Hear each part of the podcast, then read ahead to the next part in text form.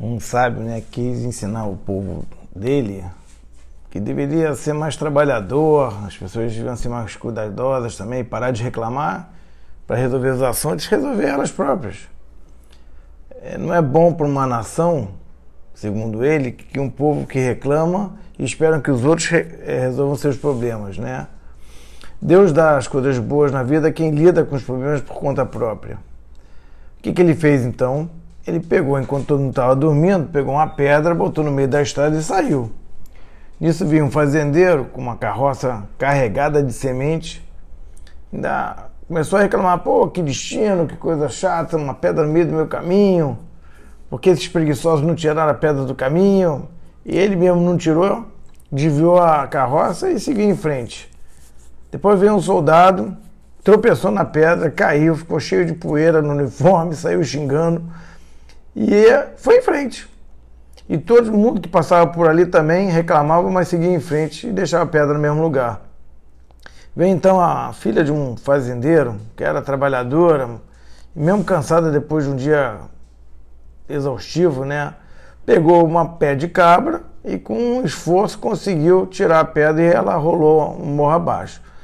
E para surpresa dela tinha uma caixa com uma tampa que estava escrito: essa caixa de ouro pertence a quem retirar essa pedra. Quando a notícia espalhou, lógico, o fazendeiro e o soldado voltaram lá para ver se revirava alguma coisa, encontrava mais alguma coisa e não tinha nada.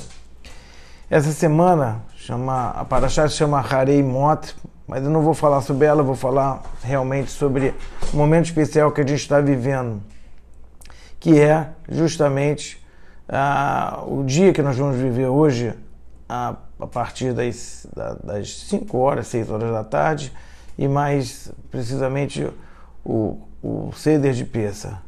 É um momento especial que a gente, como povo, né, narra a saída do Egito. E isso exigiu de, da gente uma, uma força muito grande.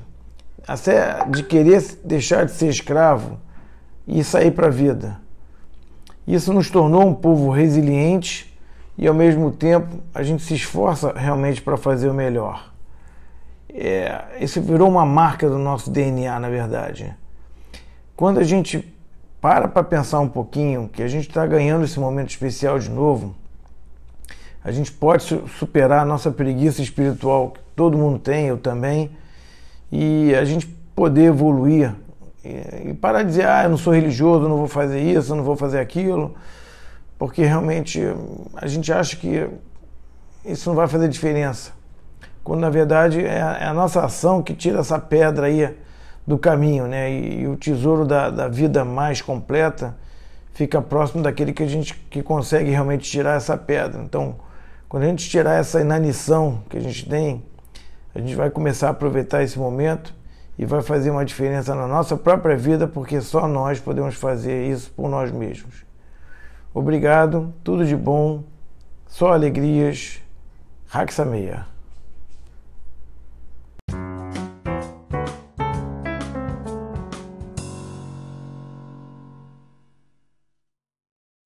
Eu queria agradecer a todos que ouviram até aqui a, é, nossas mensagens, né, que não são minhas, são né, da Torá.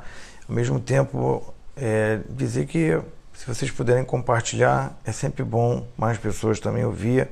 Isso pode impactar na vida delas e mudar para o bem o mundo também. Obrigado.